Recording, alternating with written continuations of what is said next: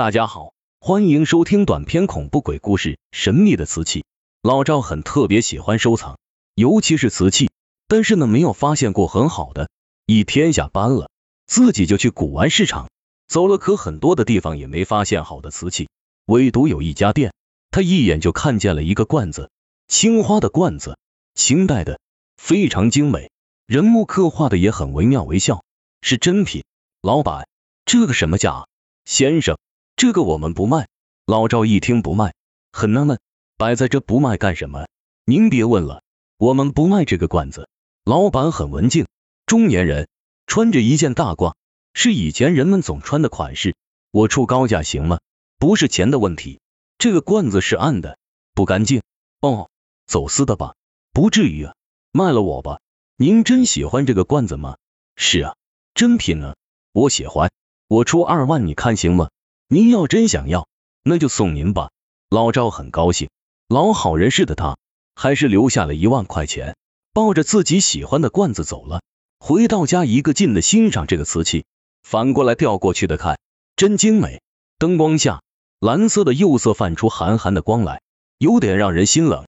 老赵觉得自己好像和罐子分不开了，一回家就摆弄这个罐子，而且老赵摆弄一次。那蓝色的釉色就加深一次，变得更加的寒气逼人。老赵纳闷了，这是怎么回事啊？他决定去古玩店一趟，但是他去的时候，那个古玩店已经不在了，连门脸房都没有了。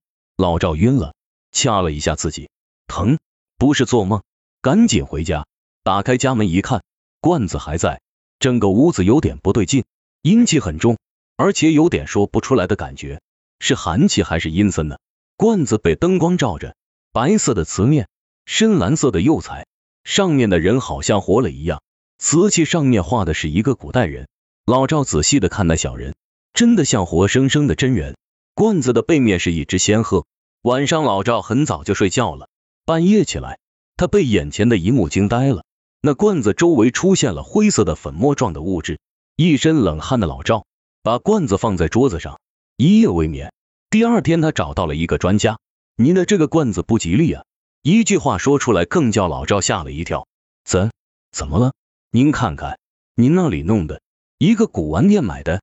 老板本来是想送我的，先生，您买了一个骨灰罐呢？那人长得什么样子啊？老赵说不出话来了，头皮发紧。